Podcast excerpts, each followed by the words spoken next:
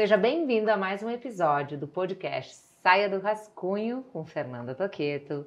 E nessa edição, algo muito especial vai acontecer. Sim, eu vou trocar de cadeira com Aline Silva. Ela que é comunicadora aqui no Grupo Independente, um grupo que representa a comunicação no Vale do Taquari, Rio Pardo, de uma forma muito expressiva que abraçou a iniciativa do meu podcast e distribui para a nossa região. E nós estamos aqui nessa noite para fazer algo muito diferente. A Aline, conversamos, me provocou e eu vou topar essa troca. Essa troca onde eu estou aberta a colocar a minha história na mesa. Eu gostaria, Aline, que a gente pudesse realmente, através das minhas experiências, da minha vivência, dos meus aprendizados, esse um ano para mim, um ano muito especial, 40 anos assim, sabe? Um ano de muitos marcos, muito forte para mim e que eu através de você pudesse chegar nas pessoas, as pessoas que não me conhecem, me conhecerem um pouquinho mais, aquelas que me conhecem talvez se surpreenderem com algumas coisas e terem insights para inspirar a jornada das pessoas, o seu planejamento, a sua performance, os seus resultados. Afinal, esse é o meu objetivo. Então, muito obrigada, seja bem-vinda. Obrigada por abrir a casa. Nós estamos gravando aqui no estúdio da Tropical FM 103.7. Você pode acompanhar em todas as emissões, né? Em todas as plataformas digitais. Digitais, é isso aí. E então, Aline, eu troco o lado aí contigo e estou de coração aberto para falar sobre a minha história, minha trajetória e compartilhar aprendizados. Que alegria, Fernanda, dizer que para nós do Grupo Independente, para a equipe da Trocal, é uma honra te receber aqui e é um bate-papo de milhões, né? Porque muitas pessoas gostariam de estar aqui do meu lado hoje para te perguntar muitas coisas sobre a mulher, Fernanda, porque a gente costuma ver a Fernanda performando nas redes sociais e no palco, e, e é importante dizer que quem não teve essa oportunidade de ir numa palestra, ir num evento, que faça isso, né?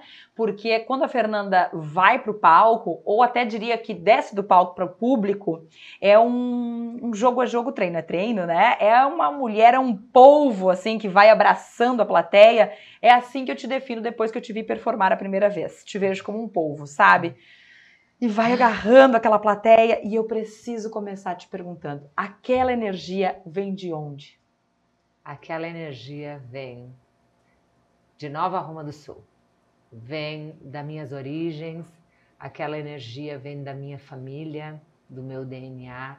Aquela energia vem de uma menina sonhadora, de uma criança que queria crescer, se desenvolver, cheia de sonhos. Aquela energia vem de uma adolescente que com 11 anos começou a trabalhar e via os pais tendo uma dinâmica familiar de muito trabalho, muito exaustiva, muito difícil. Aquela energia vem de tudo que eu assisti na minha vida que eu queria trazer para o meu presente e das coisas que eu não queria para mim. Então, aquela energia vem dos sonhos, das coisas maravilhosas que eu já realizei, daquelas que eu posso realizar. Então, não sei, tem um negócio forte dentro de mim que eu procuro nutrir todos os dias. E não é que eu não fique triste, não é que às vezes a minha energia não baixe, mas eu acho que 22 anos me desenvolvendo, eu consigo perceber quando a minha energia está caindo e consigo identificar onde é e pedir ajuda, né? Assim como você me vê estimulando as pessoas a se desenvolverem, eu me desenvolvo, eu faço análise, eu busco muitas ferramentas de, de para o meu crescimento pessoal e profissional que me ajudam quando a minha energia está caindo a me colocar de volta no lugar que eu preciso. Fora várias ferramentas que eu uso aí que eu posso contar. Mas essa energia vem da origem, vem da história, vem da trajetória, vem das coisas que eu quero para minha vida, daquelas que eu não quero jamais encontrar na minha vida. Então, eu acho que a gente é responsável por, pelo aquilo que a gente cativa e por aquilo que a gente colhe. E se a gente tem estratégias para melhorar a nossa energia, cara, é o mínimo que eu posso fazer, sabe? Se eu tô com saúde, se eu tô realizando meus sonhos, se eu tô fazendo as coisas, se eu tô ajudando tantas pessoas, sabe? É um compromisso comigo e com aqueles que estão conectados comigo. Fernanda, na tua trajetória, tu deve perceber isso muito mais do que eu, que nós esbarramos, e as mulheres talvez até mais do que os homens, em diversos momentos uh, nas crenças de dinheiro. Que para fulano foi mais fácil, para ciclano foi mais difícil. E aí tu fala de Nova Roma e fala da tua experiência lá da tua família. Tu nasceu em berço de ouro, foi fácil, foi difícil? Meu Deus, era muito ouro. Gente, senhor, isso foi uma das coisas assim que eu mais destravei ao longo da minha história, tá? Eu, eu nasci numa família que eu escutava o meu nono uhum. falando todo santo dia. Tem que trabalhar, trabalhar, trabalhar, porque um dia vai precisar, vai faltar, vai ter problema com a saúde, tem que ter dinheiro guardado porque vai faltar. Eu ouvia, eu tenho memórias da minha mãe dizendo: Olha, que nós quebramos três vezes, tem que ir devagar, vai que não dá certo. Eu nasci numa família que trabalha, que sempre eu vi trabalhando muito para fazer acontecer, para realizar, aonde tinha que poupar, tinha que economizar, uhum. mas numa família que ia fazendo as coisas na medida do possível, sabe? Os meus avós são empreendedores, né? Meus, meus pais também. Então eu sempre vi o trabalho, muito trabalho, mas uma crença de escassez, uhum. de não merecimento, um julgamento muito presente, né? Quando eu falo de Nova Roma, a minha cidade de primeira, né? E lá tinha o mercado do meu pai, a loja da minha tia, o frigorífico do meu tio. Então, lá tinham muitas coisas, muitos aprendizados, lá tinha muito julgamento, sabe? As memórias que eu tenho é de ah, não dá para fazer muita coisa porque as pessoas vão achar que tá dando muito certo, daqui a pouco não entram mais no uhum. mercado. Eu me lembro eu pequenininho, meu pai dizendo, é melhor nós nem trocar de carro porque os negócios vão começar a dar errado. Não sei se alguém que está nos ouvindo aí, mas são recordações, são coisas que eu reprogramei no meu mindset, assim, sabe? Ah, gasta demais, vai dar as coisas errado, né? E faz algumas associações com crenças religiosas, às vezes, uhum. sabe? Então, eu, fui, eu nasci numa família normal, que sempre trabalhou muito e que fazia as coisas na medida do possível, que sempre me ensinou a dar o passo conforme a perna, uh, que sempre se ajudou muito. Quando eu decidi fazer minha faculdade, eu me lembro que era uma, uma vela para cada santo, uma tia pagava roupa, outra tia fazia não sei o que, minha avó fazia comida, eu, eu, o, meu pai pagava a faculdade, era um negócio que eu nem sei como eles faziam, entendeu? Mas a gente fazia. E como eu trabalhava, sempre trabalhei, eu ia ganhando meu dinheirinho e ia fazendo. Eu sempre eu trabalhava de manhã, né? Estudava de tarde. Depois eu trabalhava de manhã e de tarde, estudava de noite. Eu lembro que meu pai me demitiu do próprio comércio dele para eu sacar o fundo para ir fazer cursinho. Né? Então eu nasci numa família de trabalhadores. Uh, eu acho que a minha família sempre foi visionários, assim, empreendedores, sempre fizeram acontecer. Uhum. Tiveram seus percalços, né, de, com os negócios, mas sempre tiveram muita determinação para fazer acontecer. Então, não nasci em berço de ouro, eu sempre fui construindo a minha trajetória com muito suor, com muito trabalho e entendendo e ouvindo o seguinte: Fernanda, vai estudar, vai aprender, vai ter autonomia, não te economiza para isso. A minha mãe o tempo inteiro, vai estudar, Fernanda não faz que nem eu, eu não podia, eu não dava, vai, vai, sabe? Então, sempre isso muito presente. Então, o meu berço, eu acho que é, é muito parecido com o da maioria das pessoas que estão nos escutando, ou não, sim, mas um berço normal, um berço uhum. de uma uhum. família que, de italianos do interior, da colônia, cheio de crenças, cheio de julgamentos, cheios de tudo, mas cheios de vontade de fazer acontecer, né? Uma família muito enérgica, minha família é muito enérgica também.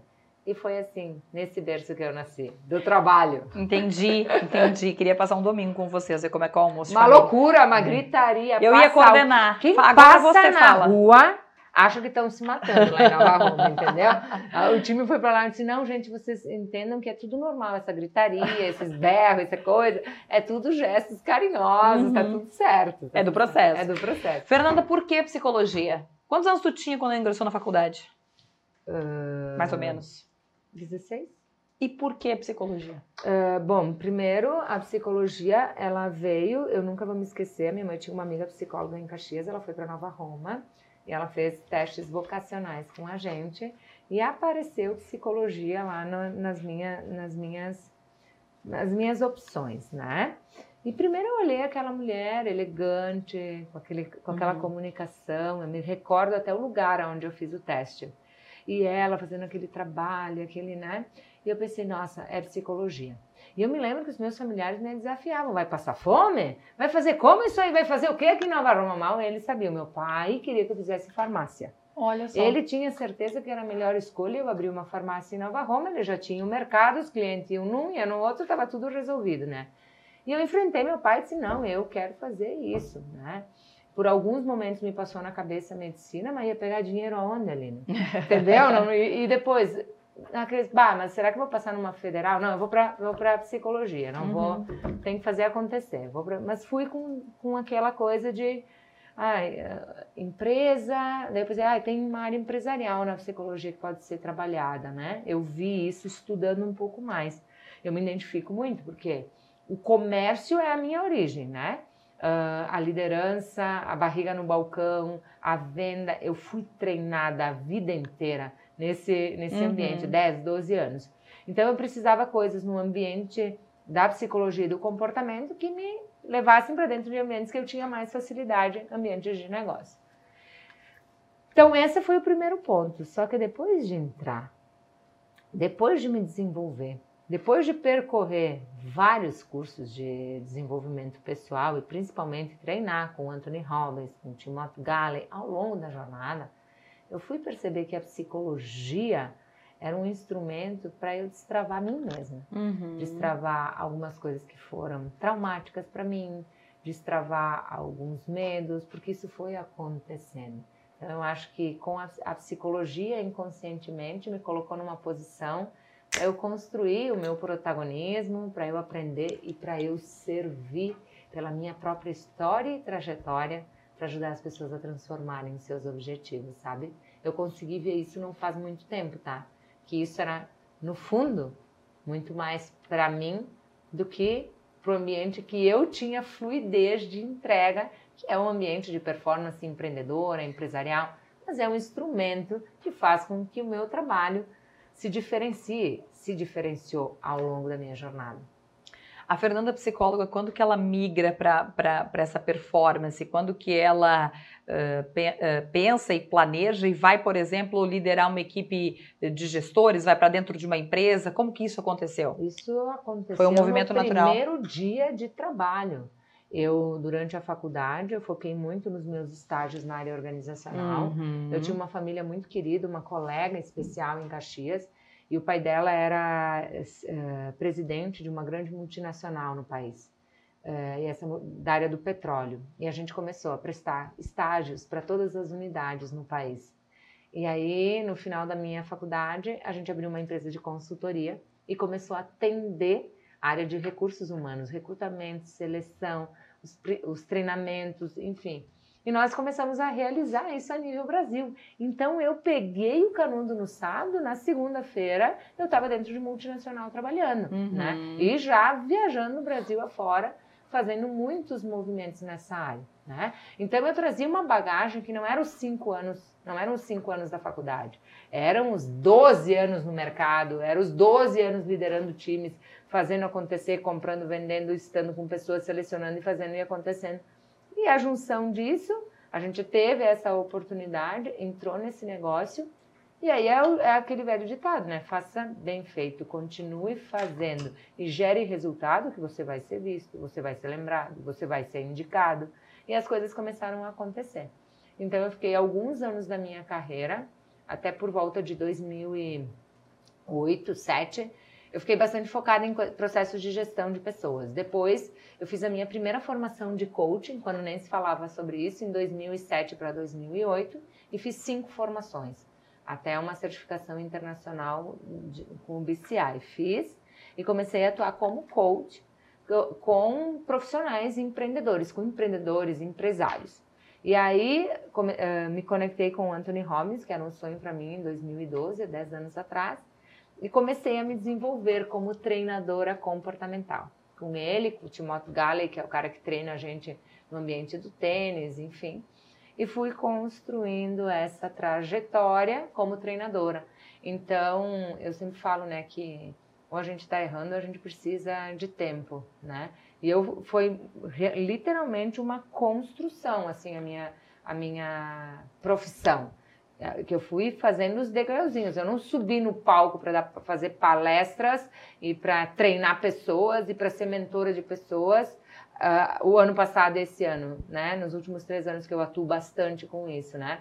Foi uma junção de aprendizados, de construções de pequenos grupos, grupos maiores, dentro de empresas, a minha própria empresa fomentando, a minha empresa com outros parceiros. Então eu sempre fui construindo, assim, sabe? Fui re realizando e fazendo acontecer. Agora eu vou fazer uma pausa, viu, nessa jornada de carreira e quero saber onde é que entra o Dr. Isaac nessa história. O Isaac é uma peça absurdamente importante na minha vida, na minha carreira. Nós nos conhecemos em 2020, então fazem 20 anos. Nós estamos juntos a metade da minha vida, né? Uh, quando eu conheci ele, ele estava finalizando a faculdade eu faltavam dois anos ainda. E a gente construiu a nossa vida, a, a, nossa história, as nossas conquistas, o que nós fizemos juntos, do dia que a gente pegou o canudo até agora, nós construímos juntos. Os nossos pais fomentaram o nosso estudo e o resto a gente construiu junto. E o Isaac sempre foi muito importante para me estimular, assim, sabe? Fer, vai, o Fer aprende, Fer busca. Eu nunca vou me esquecer quando eu cheguei em casa com aquela revista Você, SA, sabe? Uhum. E eu disse, Isaac, olha só isso aqui, ó. Uh, eu já tinha feito as formações de coaching em São Paulo e eu vi FGV Online em São Paulo, 2008. E eu disse, tu já pensou, os caras estão cruzando presencial e online. Eu vou fazer o primeiro curso da FGV São Paulo online. Pensa, nós estamos falando de 14 Sim. anos atrás. Entendeu? A internet era ruim aqui, inclusive. Era ruim, sim, era, sei lá como era.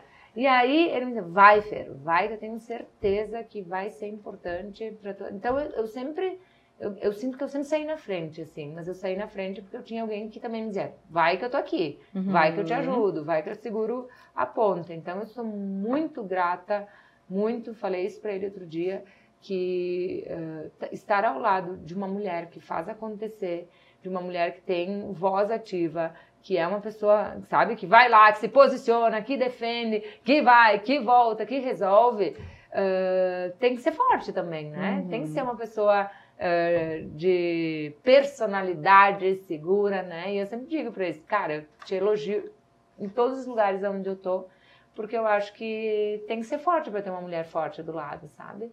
Corajoso. Corajoso, isso aí, corajoso, porque é, é, é, é, bem isso. Então a gente é um casal normal, assim como todos, nem tudo a gente concorda, né? Então, ao mesmo tempo que a gente é, é, a gente é bem diferente, né? A gente é muito parecido. Eu acho que o que a gente tem de parecido são os nossos valores pessoais e os nossos sonhos. As nossas personalidades, elas se juntam para fazer o que a gente pode de melhor juntos, né? Uhum. Ele está se aproximando cada vez mais, agora a gente vai gravar podcast com casais, agora a gente vai fazer alguns movimentos junto, ele está acompanhando um projeto que eu lancei em São Paulo, porque é inevitável, né? É, é importante para mim, para as pessoas que estão comigo, ele está junto e ele gosta de estar junto. É um ambiente muito especial, esse ambiente que eu vivo de fomentar performance empreendedora, negócios, crescimento das empresas através das pessoas, é um negócio muito especial. E os casais pedem muito isso, tem muitos casais próximos da gente, né? Então, o Isaac, nós nos conhecemos em 2020, fizemos a nossa trajetória, tivemos muitos desafios. Em 2000 vocês se conheceram? 2000, desculpa. 2000.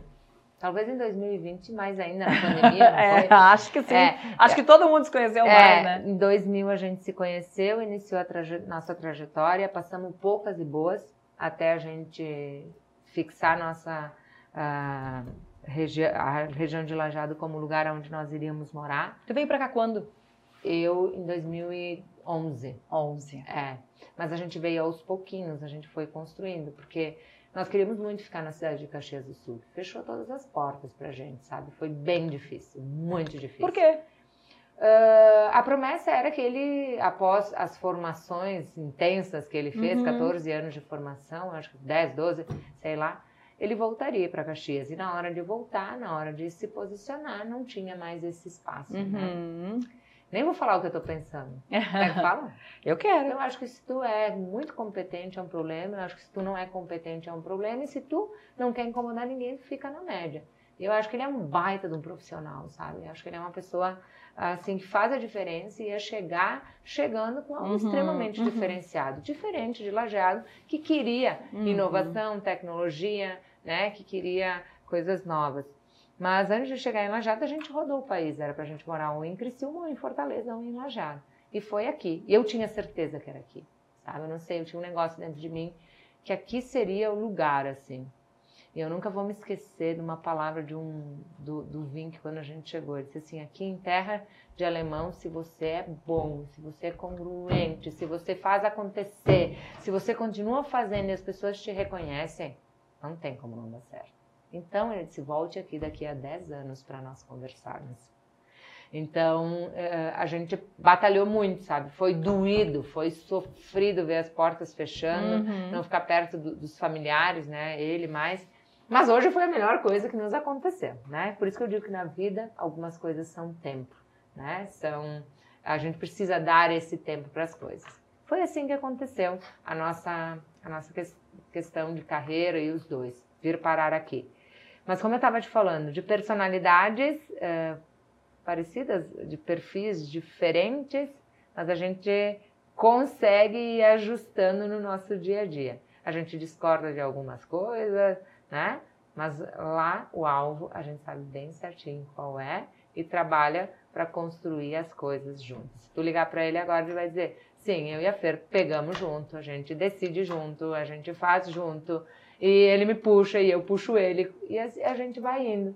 E a vida vai nos testando, a, vida vai nos mostrando, né? A gente teve vários testes, não só com a carreira, com a maternidade também, sabe que eu sofri bastante com a maternidade. Tem o sonho, que é a Antônia, nós não falamos dela ainda. Mas se ela eu tô, aqui, ela vai, ela, aqui, ela vai chegar é, lá. Se ela tivesse aqui, ela já tinha pego o microfone, né?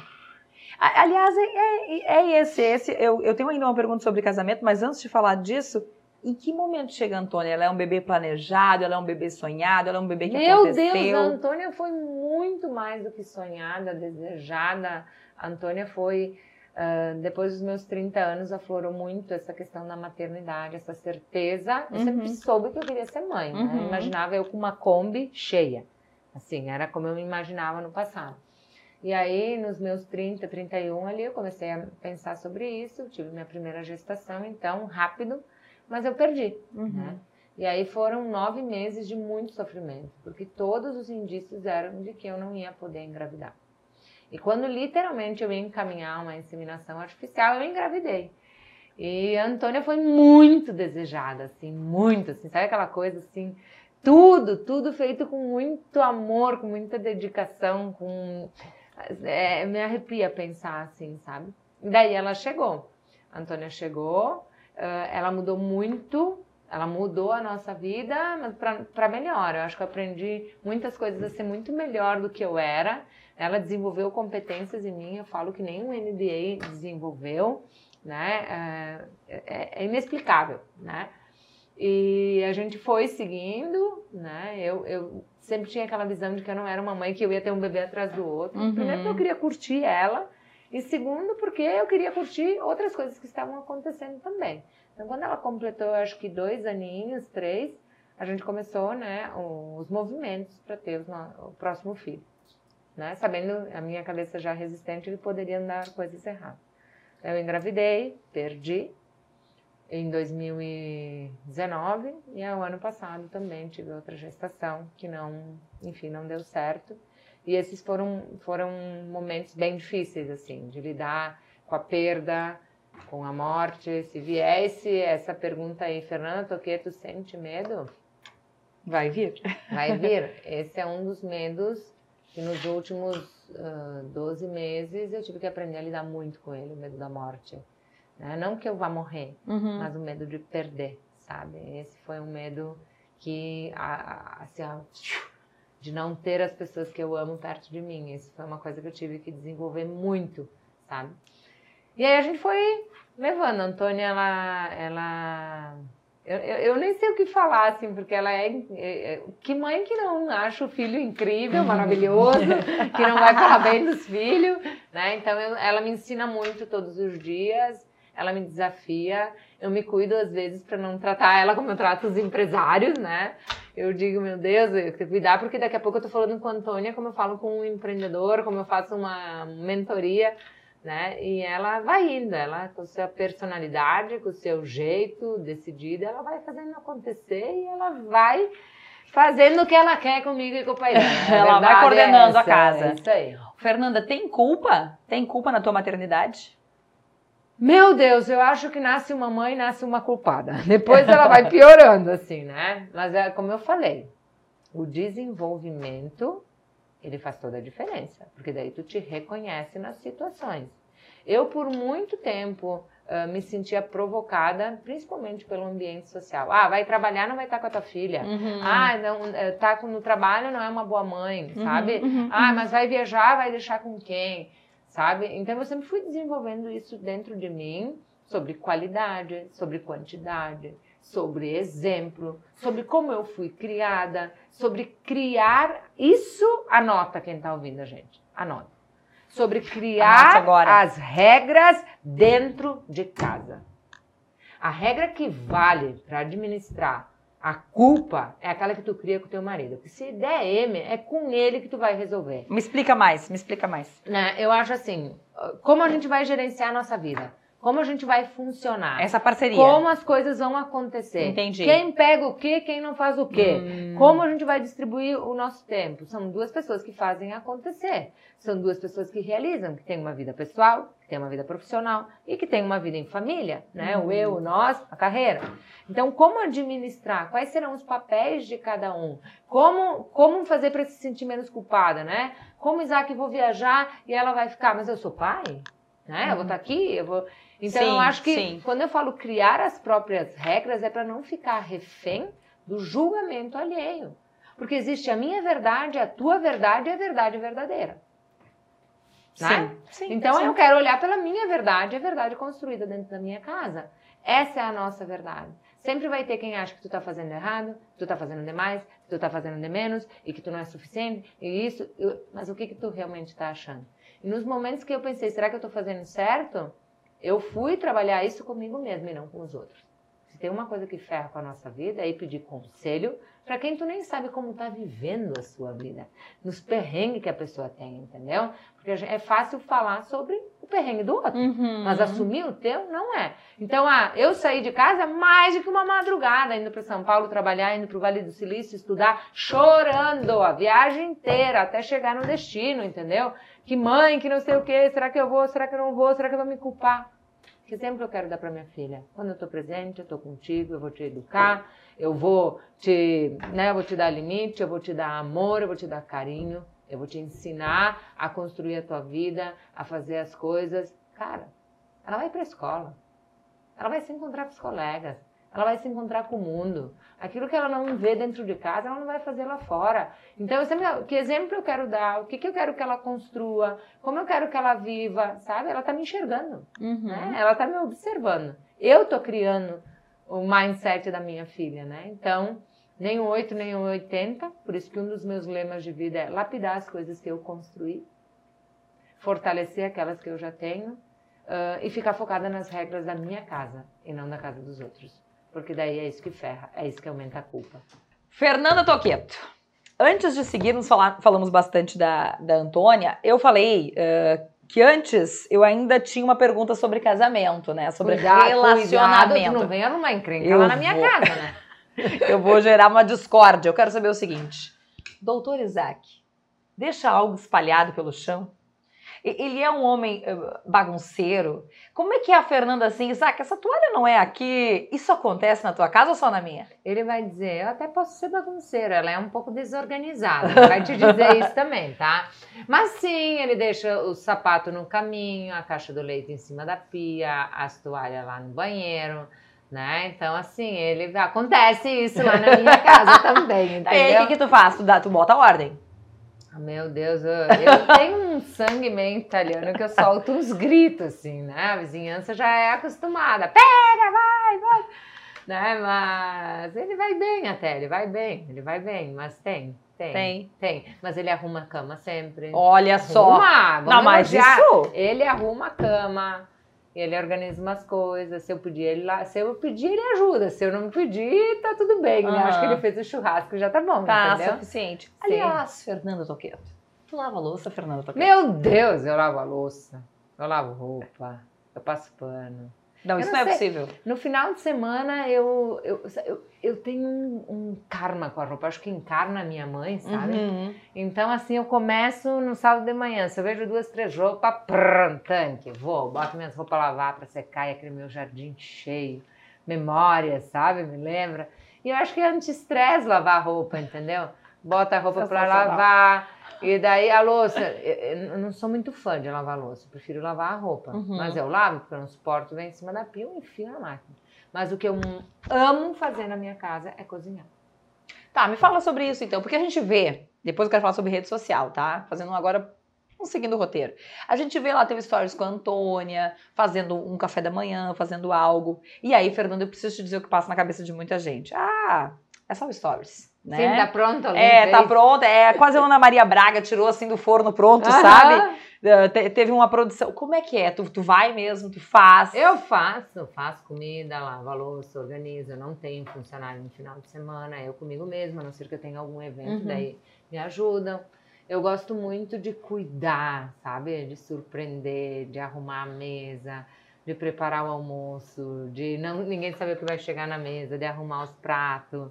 E, e, e a Antônia já é acostumada assim, se nós for cozinhar, ela, ela já começa a arrumar. Então, para mim, me faz bem isso. Isso é, é, o italiano, eu acho que ele tem muito isso com a comida, que muito. servir é cuidar, é.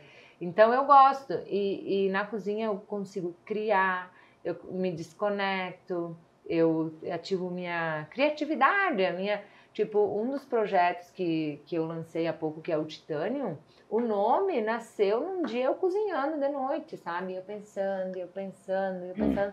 E daqui a pouco veio o nome. Então, grandes coisas acontecem para mim uh, cozinhando e no esporte. São as duas, os dois lugares, assim. Quando eu quero relaxar, quando eu quero criar, quando eu quero pensar estrategicamente, se eu estou em algum desses dois lugares, é natural que isso aconteça para mim. Qual o teu prato, assim, Masterchef? Masterchef, eu gosto muito de fazer risoto. Uhum, gostamos. Próximo pode, é, a gente é. pode gravar cozinhando próximo. Cozinhando, eu gosto de fazer risoto, eu gosto de fazer frutos do mar, eu gosto de fazer, eu gosto de fazer um porco no forno, assim. Eu gosto que de fazer essas coisas. Que assim. maravilhosa. que foda! Não, eu gosto, não, mas eu gosto de inventar. Entendi. Eu gosto de cruzar, eu gosto de inventar coisa que não existe, uhum. sabe? Assim, ontem, tipo, eu fiz um arroz preto com um camarão, tava tão gostoso. Daí eu pensei, o que, que eu vou fazer aqui para isso aqui ficar diferente? Daí eu fiz com limão siciliano. Né? Ficou, e ficou ótimo. Super verão, super. Ficou incrível, sabe? Então eu vou criando, vou. Mas tudo na minha cabeça, invento, misturo doce com salgado e o Isaac adora comer, então tudo tá ótimo. Sabe? Para ele está tudo bem. Fernanda, uh, se boa parte das tuas falas sempre fala sobre esse cuidado da, da, saúde, da atividade física, a gente vai falar daqui a pouquinho, e tem uma frase tua que a gente é o que a gente come, né? O que a gente ingere, enfim, é, vai trazer esse reflexo. Come alguma porcaria, vez ou Mas outra? claro! Mas o que, que é porcaria pra ti? Ai, o que, que ela vai falar? Ah, eu, eu tipo. Assim, uma coisa que não, né, não é o ideal. Chocolate. Eu amo chocolate. Eu, eu coloco chocolate na minha vida e eu acho que não tem problema nenhum de colocar, desde que eu não me entupa, né? Entendi. Então eu gosto de comer doce, sim. Uhum. Então né, tem, o segredo é não tenha. Não vá, para, não vá para o mercado com as crenças de pobreza Entendi. e do passado e leve tudo que você não podia para casa. Então eu não compro.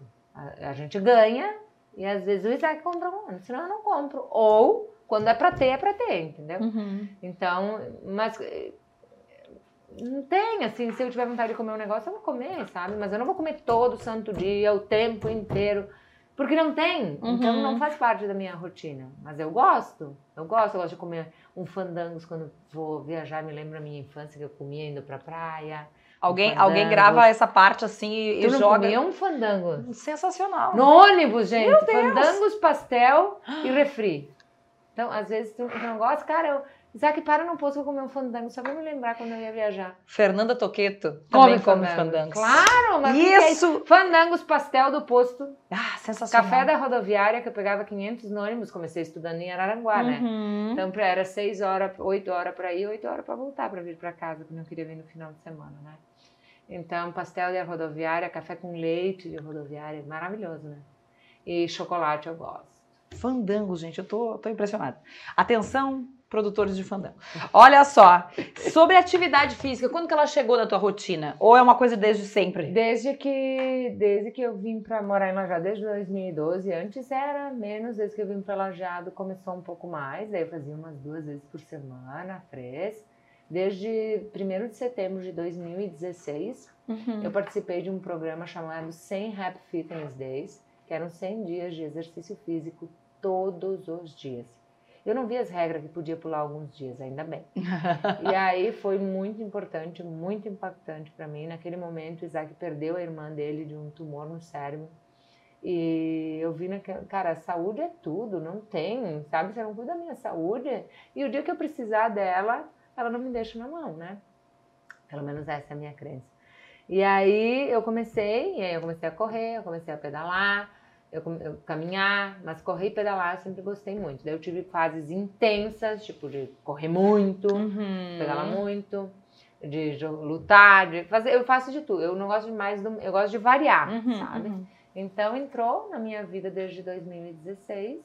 Eu pratico esporte todos os dias, um dia da semana que eu faço, às vezes faço uma massagem, porque até por orientação médica, é, que, né, eu baixo a adrenalina, tipo, faço coisas mais leves uma vez na semana, talvez eu caminho, mas eu pratico esporte todos os dias, como eu tomo banho, sabe? Uhum. É uma rotina. É uma rotina, assim. Se eu faço alguma coisa mais pesada, por exemplo, posso fazer uma viagem que eu vou caminhar 15, 20 quilômetros no dia, né? Às vezes eu seguro se eu tô demais, Uhum, assim, sabe? uhum. Mas se não, tô viajando, levanto para correr. Meu, um, um dos meus objetivos é running around the world. Então eu já corri em muitos lugares no mundo, né? Eu gosto de chegar e a primeira coisa que eu gosto de fazer é ir correr, conhecer por outros olhos, sabe? Depois ir com a família. Então, e quando tem alguém junto, vai eu e o Isaac. Então, o esporte mudou a nossa vida. O Isaac fez três competições de Ironman. Eu fiz, numa das competições eu corri muito, corri 30, quil- quase 30 quilômetros. Então, eu convivo com muitas pessoas do esporte. Muitas pessoas que eu admiro e que são meus ídolos e que hoje eu convivo são do esporte. O esporte nos traz disciplina, foco, o esporte nos traz energia, né? Então eu sempre digo, tem que começar pelo básico, tu tem que começar pelo óbvio. Quando tu me pede de onde vem toda essa energia, sim, vem lá da origem, mas vem disso, né? Uhum. Pô, não tem, tu ativa todas as inas, né? Aquilo que tu precisa, talvez aí que tá me ouvindo da faixa preta, a faixa esporte te dá Uhum. em abundância, né? Só que é preciso tornar hábito, senão você não sente essa recompensa. Uhum. E quando é, É ruim hábito, né? Pode ser que seja ruim, pode ser que seja algo por obrigação, pode ser que seja algo por um objetivo. Ah, preciso emagrecer, preciso de esporte, Uhum. né? Preciso de, não, eu preciso me sentir bem, eu preciso me sentir melhor, eu preciso dormir melhor, eu quero qualidade de vida. né? Então, eu, eu não sou parâmetro porque o esporte mudou a nossa vida. né? Fernanda Toqueto acorda mal-humorada? Claro, Às vezes sim. Mas por Ó. que, Fernanda, tu acorda mal-humorada? Porque tu tinha que dormir cedo? Não, eu Porque acordo foi uma ma- revelação que tu fez aqui fora do ar. eu- isso, isso aí. Eu preciso de sete horas. de Tá. sono. Eu preciso dormir E tu sete acorda horas, cedo? Seis para sete horas. E geralmente eu acordo 5 horas da manhã, Uhum. salvo exceções. Se eu vou dormir mais tarde, eu acordo um pouco mais tarde, porque eu preciso do tempo de sono, assim, a não ser que eu esteja fora, enfim. Uhum, uhum. Então, bah, quando, ah, sabe, puxou, ou se eu bebi um pouco no dia anterior, sabe? Fernanda Toqueto toma um vinho. Claro, eu amo vinho. Fui criada lá na colônia, eu não bebia quando eu tava lá. Depois que eu sei, comecei a beber. Olha só. É, mas se tem alguma coisa que me coloca fora da minha rotina, pode me deixar um pouco de mau humor. Pode me deixar de mau humor quando eu frustro as minhas expectativas, entendeu? Me deixa de mau humor, Uhum. enfim. Mas eu não costumo dormir com problema para resolver. Eu sempre digo, ó, não vai dormir com problema para resolver, seja com quem tá do teu lado, porque daí tu não dorme, tu Uhum. rola e tu acorda mal-humorado, né? Mas Eu tava aqui me lembrando que dia que eu acordei, mas me acordo também. Uhum. Sou gente, sou normal. e se atravessar alguma coisa, vai sobrar pra alguém. Gente, ela é gente como a gente. Tá, Fernanda, e vaidade? Essa eu, é uma pauta que eu, eu queria. é, que eu que, não, a gente te olha e percebe que tu é uma mulher vaidosa. Mas e, e como que tu construiu isso? Onde que tá a tua vaidade? Como é que é o pensar no que tu vai vestir, na imagem que tu, tu vai uh, transmitir, vai comunicar? Como, como é que é isso para ti? Então, eu acho que sempre tem, eu acho que algumas coisas vêm da origem. Uma das minhas avós, ela era muito vaidosa. Ela morava lá em Nova Roma, mas ela sempre foi muito. A minha família, se escutar esse podcast, vai, vai dizer: é verdade, Fer. Eu me recordo dela, inclusive estou usando uma aliança que ela deixou para mim quando ela faleceu. Ela, ela era uma costureira na, lá na Serra Gaúcha, que morava em Nova Roma, que assinava a revista Caras. Quando hum. lançou, demorava 90 dias para chegar, depois que saía da, da TV, da, da, enfim, do lugar.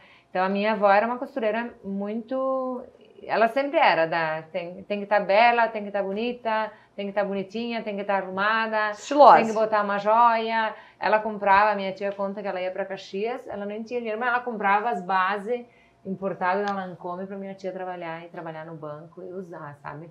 Então eu sempre via, eu via isso muito presente nos discursos da minha avó, porque ela uhum. costurava para pessoas muito importantes lá na Serra, uhum. enfim. Então eu, eu me trago um pouco disso depois, eu convivi sempre com pessoas muito vaidosas. Na faculdade, na, na, na minha formação, eu tinha uma amiga que eu sou muito grata a ela. Até vou mandar esse trecho para ela que eu vou falar, que era a Alessandra Azevedo. E ela sempre me ajudou muito, assim, sabe? Eu, fiquei, eu descobri o que, que eram uh, marcas, eu tive as minhas primeiras bolsas importadas, o vestido que eu usei na formatura do Isaac, eu nunca imaginei do estilista que era, eu só usei, porque ela me vestia e eu uhum. ia, sabe? Eu ainda tenho peças guardadas de coisas que ela me, me deu, assim. Então, era uma família eh, importante, uma família que tinha hábitos muito... Uh, hábitos... Uh, que, que, fomentam tudo uhum. isso, né? Então me apresentavam muitas coisas, me davam muitas coisas e eu convivia em ambientes com ela, né? E nós estudávamos em São Paulo e eu ia com ela nos lugares e acabava ganhando algumas coisas, outras eu fazia no, no meu passo, né? Então eu sempre tive acesso, uhum. né? Não que eu tivesse o acesso que eu queria, uhum. mas eu estava nos ali. ambientes que me treinavam, treinavam o meu olhar, treinavam o uhum. meu gosto. Né? Eu sempre dizia, cara, eu vou poder eu vou chegar lá, eu vou conseguir, eu também vou. Nunca vou me lembrar, uma vez que ela foi passar o Réveillon em Sydney, eu disse, o que, que é isso, gente? Um dia eu vou passar o Réveillon em Sydney. Então, isso existe, né? Nem tinha nada de avião, acho, eu tinha pouco, tinha, mentira. E então isso veio. Eu sempre fui, eu sempre estive no meio de pessoas muito vaidosas. Na isso te ajudou? Formação. Me ajudou muito. E aí eu fui construindo as coisas aos pouquinhos. Eu teve uma pessoa muito importante que apareceu na minha vida em 2018, que é a Carol Pazetti, que é da cidade de Encantado, que é do Mulheres de Bom Gosto. E ela me ajudou a transformar muito, assim, né? Eu me lembro que eu era muito engestadinha numa época, assim, do vestidinho, do tubinho, do terninho, uhum. da, e parecia uma vetia, sabe? Uma vetiona, assim. Agora eu olho para trás. Mas aí nós... Sensacional. Daí nós... Ela foi... Ela vem me treinando, assim, uhum. muito, assim, Pra sabe? ser mais ousada. É, pra ser mais ousada, pra ser mais jovem, mais jovial. Eu acho que a Fernanda de cinco anos atrás e agora, quem me conhecia... Tu, eu acho que Vamos tu procurar. pode lembrar, procure bem diferente, assim, né? Então foi nisso, assim. Então eu gosto, gosto de. Eu não sou uma pessoa que gasta muito, uhum. não sou uma pessoa que compra muito. Uh, quem vende para mim deve odiar, porque não, eu não sou uma pessoa. Não me, não me acho uma pessoa consumista, mas acho que as coisas que eu consumo têm valor. Então tu não sai de casa sem? O quê? Por que, que eu não saio de é. casa sem, sem, relógio? Sem relógio? Não saio de casa sem olha relógio. Olha só, gente, não é possível. Não amo relógio. O relógio para mim é o valor do tempo. A cada ciclo da minha carreira eu compro um relógio. É, é uma coisa. Eu não saio de casa sem uma joia, eu uhum. amo. Eu não saio de casa sem brinco, né? Sem uma uhum. pulseira. E eu não saio de, eu, prefiro sair de casa básica, mas bem alinhada do que sair de casa, sabe? Uhum. Então eu acho que tem que ter, como a Carol me ensinou, uh, algumas peças que elas te colocam em qualquer lugar e tu vai estar bem vestido e acabou, não precisa ter muito, precisa ter o certo. né? Como tudo na vida. Esta é Fernanda Toqueto. Fernanda, Rede social, exposição na rede social. Claro, a gente sabe a rede social recentemente virou um boom, né? Uh, sempre pensando que aqui no interior do Rio Grande do Sul as coisas vão chegando numa velocidade talvez lá da revista Caras às vezes, é. mas a pandemia agilizou, né? E quando a gente vai lá e vê a Fernanda performando, a gente faz o quê? De forma imediata, a gente quer saber como se alimenta essa mulher, né? Do que, que ela, como é que é ela nos bastidores. Então, sim, a gente usa para negócio, mas sim a gente usa para estar próximo da, dessa pessoa. Uhum. Como é que é para ti? Como é que é a exposição lá da tua casa, da Antônia, do, do, do Isaac? Como é que é essa jogada da rede social? E se tu já teve algum perrengue, né? Porque todos nós, em algum momento, todos nós que usamos a rede social, em algum momento a gente tá exposto. Pá, não precisava ter dito, não precisava ter feito, não precisava ter postado essa foto. Agora postei. Como é que é pra ti? Já aconteceu? Sim, é, eu assim, na verdade eu venho me desenvolvendo para a rede social, me destravando uhum. também, né? Uh, por, por, vários momentos eu pensei, cara, vou me expor. Uhum. Não vou me expor, vou expor minha filha.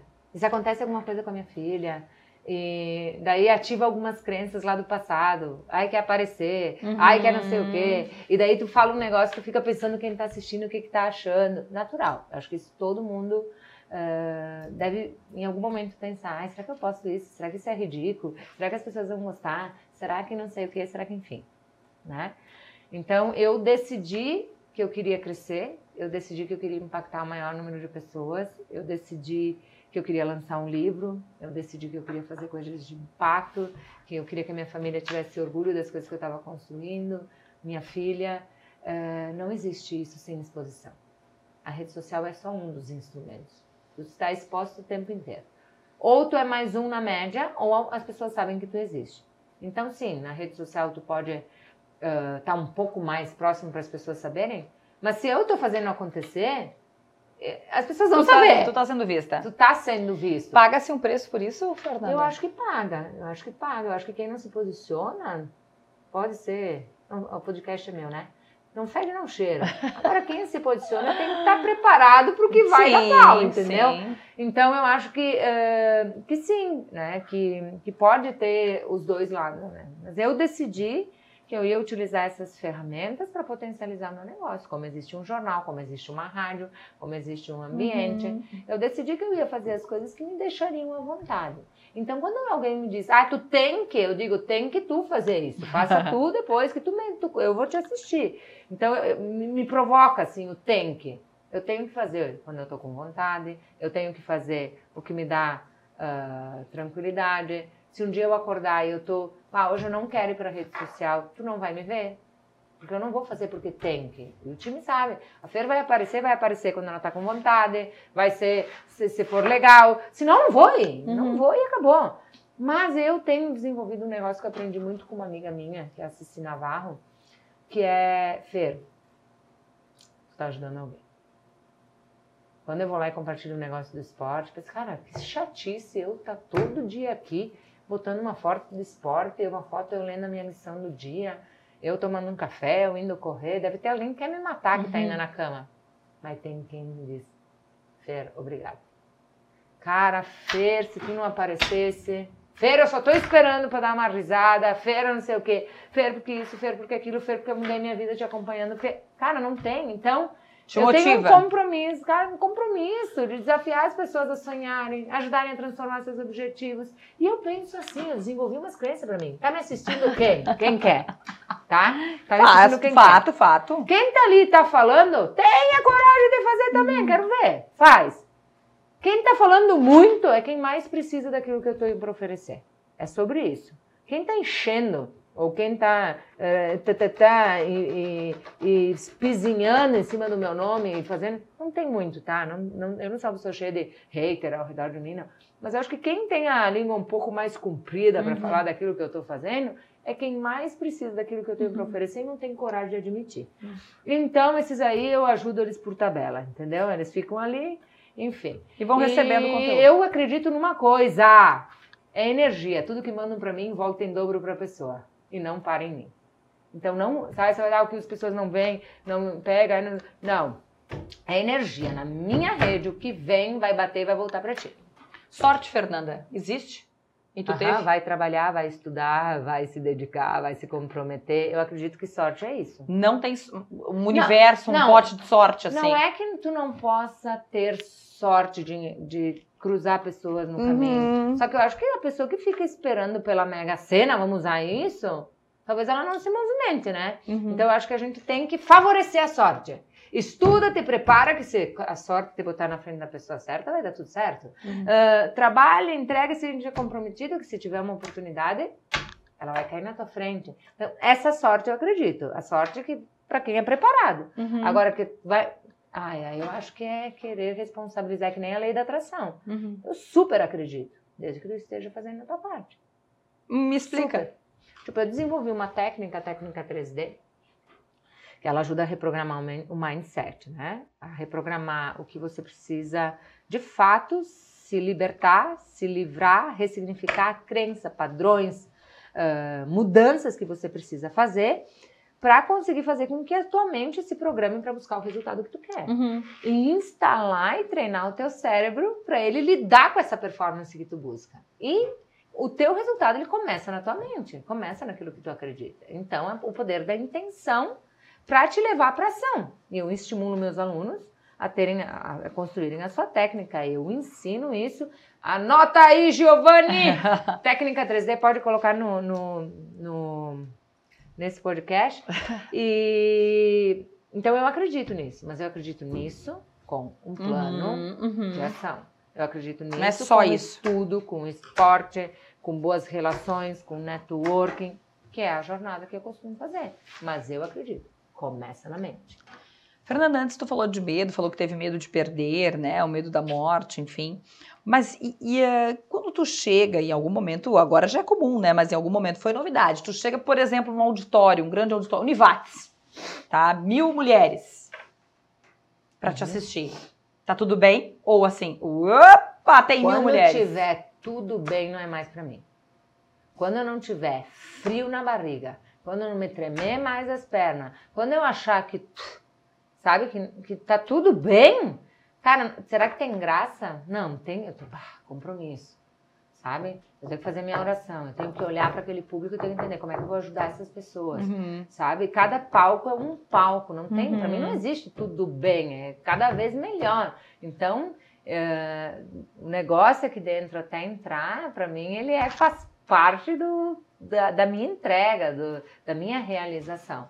Então não tá tudo bem, não, é compromisso. Né? Então eu entro, eu conecto, eu faço, mas não é sobre chegar e ah, tá tudo bem, é só mais uma palestra, são só mais 100 pessoas, são só mais. Não, cada coisa é muito única. Tanto que eu chego, eu digo que eu faço as minhas palestras quando eu chego no ambiente. Porque eu sinto as pessoas, descubro com quem eu realmente vou me encontrar, olho no olho, né? Uhum. Tem essa necessidade de descer, de junto, de estar com as pessoas, né? De estar no palco, de estar ali junto. Então, para mim, não é tudo bem, é... me faz tremer. Para trabalhar com Fernanda Toqueto tem que ter o quê? Compromisso, dedicação, estudo, tem que ter muita vontade de crescer. Tem que, cara, eu acho que eu sou uma pessoa muito exigente comigo mesma. E naturalmente, né, eu, Uhum. eu sou no ambiente que eu estou inserida. Mas, cara, se souber fazer, a um passo do paraíso, eu acho que tá. Porque eu, eu tenho uma filosofia. Ah, constrói comigo, eles sabem, constrói comigo e tu vai construir num lugar melhor, se tu for fiel a mim. Se precisar, tu constrói num lugar me- melhor, mas seja fiel, seja honesto, né? Então, para trabalhar comigo, cara, eu sou exigente comigo mesma. Eu gosto das coisas bem feitas, não perfeitas. Eu gosto de surpreender. Eu gosto de que o meu cliente pense, cara, eu quero estar com essa mulher, onde ela vai estar? E não adianta, daí a gente lida com quem? Com pessoas meia boca ou com pessoas exigentes? Pessoas exigentes. Então elas estão reparando em tudo que a gente está Uhum. fazendo. Então eu sou uma pessoa exigente. Eu acho que todo o nosso ponto forte pode em algum momento ser o nosso ponto fraco. Eu sou uma pessoa extremamente transparente. Eles nunca vão ficar sabendo quando bater a porta o que eu estou pensando, porque eu me posiciono, eu coloco o que eu estou pensando. E quando você tem personalidade, você tem que cuidar, tem que cuidar para não causar medo, tem que cuidar para não deixar as pessoas. Então é todo um trabalho. Então, mesma, da mesma forma que eu sirvo muitas empresas, eu trago pessoas para me servir, para me ajudar, para fazerem consultoria no meu negócio, Né? Eu acho que a gente tem que ter essa humildade, né? De reconhecer as ajudas que a gente precisa para fazer as coisas que têm que ser feitas. Então é sobre isso. Mas uh, se eu tivesse que escolher um único pilar, confiança. Não traia minha confiança. Fernando Toqueto, uma pergunta que, que a gente ouve, que quando faz um processo de seleção ou quando está, às vezes, num, num, final de ano, é, tá, e no ano que vem? E daqui a cinco anos? E daqui, sei lá, oito anos, oito meses? O que, que a Fernanda Toqueto vai fazer? Olha, para gravar esse podcast, eu conversei com algumas pessoas. Bah, vou, vou gravar com a Fer, o que, que eu posso perguntar para ela? Frases que eu ouvi, coisas da Fer. Coisas da Fer, sabe? Co coisas grandiosas. Isso só pode ser coisas, coisas da Fer, tá? Uma expressão que eu anotei. E para onde ela vai agora? Duas coisas que apareceram. A gente fez um movimento no Instagram e essas duas, essas duas frases me chamaram muita atenção. O que, que ela vai fazer agora? Por quê? Porque às vezes a gente olha e pensa, tá, ela já chegou aqui, o que, que mais ela, que, que mais ela vai aprontar? O que, que mais ela vai fazer? Tu tem um plano? Aonde a gente vai te ver? Detalhado. No detalhinho. Sensa sensacional, uh, né? A expansão do meu negócio agora está indo para São Paulo. Eu vou fazer algumas entregas em São Paulo mas eu vou morar, nós vamos morar em Lajado, né? uhum. né? Então eu tenho um negócio que vai começar a acontecer em São Paulo no ano que vem, que vai levar empreendedores do Vale do Rio Grande do Sul e do país para perto de mim, no movimento que eu estou fazendo, né? Uh, eu acredito que chegar mais coisas relacionadas ao meu livro, ao meu podcast. Eu tenho certeza de uma coisa, eu quero lapidar o que eu construí. Eu quero ser contribuição para as pessoas transformarem os seus objetivos, para as empresas crescerem e potencializarem as famílias. Então, é, é muito forte para mim. É lapidar as coisas que eu construí. É sentar na mesa com quem para mim é referência e são os melhores. É estar nesse ambiente para acessar as oportunidades, para aprender o mais rápido possível para ir desenvolvendo esse espaço. Então, Fernanda vai, Fernanda vai estar aqui onde ela está. A Fernanda tem uma expansão de negócios indo para São Paulo. O podcast está crescendo e eu estou muito feliz que a rádio abraçou aqui para o Vale, para todos esses movimentos. Então, é um ano de lapidar tudo que eu construí nos últimos, principalmente nos últimos três anos, com a vinda do livro, a vinda do podcast acho que eu estou no caminho, tudo, algumas coisas são questão de paciência, então eu quero isso. Eu quero curtir as coisas que eu já construí e quero contribuir cada vez mais. Fernanda, a produção nos diz que a gente precisa encaminhar o podcast para o finalmente. Mas eu consegui fazer assim uma mentalmente eu fui criando assim um pouco da tua história, né? A gente começa lá em Nova Roma e a gente vai indo, vai indo, vai indo e, e chega no projeto para o próximo ano. Agora tu precisa gentilmente se comprometer aqui com o nosso estúdio da Tropical, comigo, com a nossa equipe, de voltar aqui no ano que vem contar como é que foi esse projeto detalhado para 2023. E claro, eu vou te perguntar outras coisas e vou te perguntar tudo que eu já te perguntei de novo porque talvez as respostas possam mudar, né, uhum. né, no próximo ano. Mas eu ainda, antes de fechar, queria voltar lá a Nova Roma, uhum. né? Eu queria, eu queria, eu queria ir lá de novo, assim. Quando tu entra naquela cidade, tem, tem um vídeo teu que, que tu tá entrando na cidade, né? Qual é a sensação, assim? É, é muito maior de tudo que tu sonhou um dia? Uh, é orgulho? Qual é a sensação, para fechar, eu queria te fazer essa pergunta, quando tu volta lá? Né? Literalmente como eu sonhei. Um orgulho absurdo eu tenho cada vez que eu chego lá, mas eu sempre fui assim, sonhadora. Sempre? Sempre. Eu tinha certeza que eu ia para o mundo, que eu ia fazer acontecer, que eu ia fazer diferente. Então, eu sempre fui assim, sabe? Desde pequena, se tu falar com a minha mãe, com a minha nona, com qualquer... Sempre, sabe? Sempre quis fazer diferente sempre trouxe isso comigo. Então, quando eu chego lá, eu sinto muito orgulho, né, das minhas origens, das pessoas que eu convivia, dos meus amigos, da minha história. Sempre onde eu chego, a primeira coisa que eu falo é de Nova Roma, porque eu sou muito grata. Nova Roma e a minha família me prepararam para o mundo. Assim. Obrigada pela oportunidade. Muito obrigada a todos os ouvintes por estarem aqui no meu podcast, com esse jogo, meu jogo na mesa e para contribuir com o seu planejamento, né? aqui nesse momento de 2023, mas independente do momento que você escutar isso, tenho certeza que vai contribuir. Baixe esse guia que nós preparamos com estratégias para você lapidar e fazer no detalhinho o seu planejamento do próximo ano. Muito obrigada, Aline. Muito obrigada, Grupo Independente Tropical. E essa noite incrível que a gente passou juntos. Beijo grande, baita ano.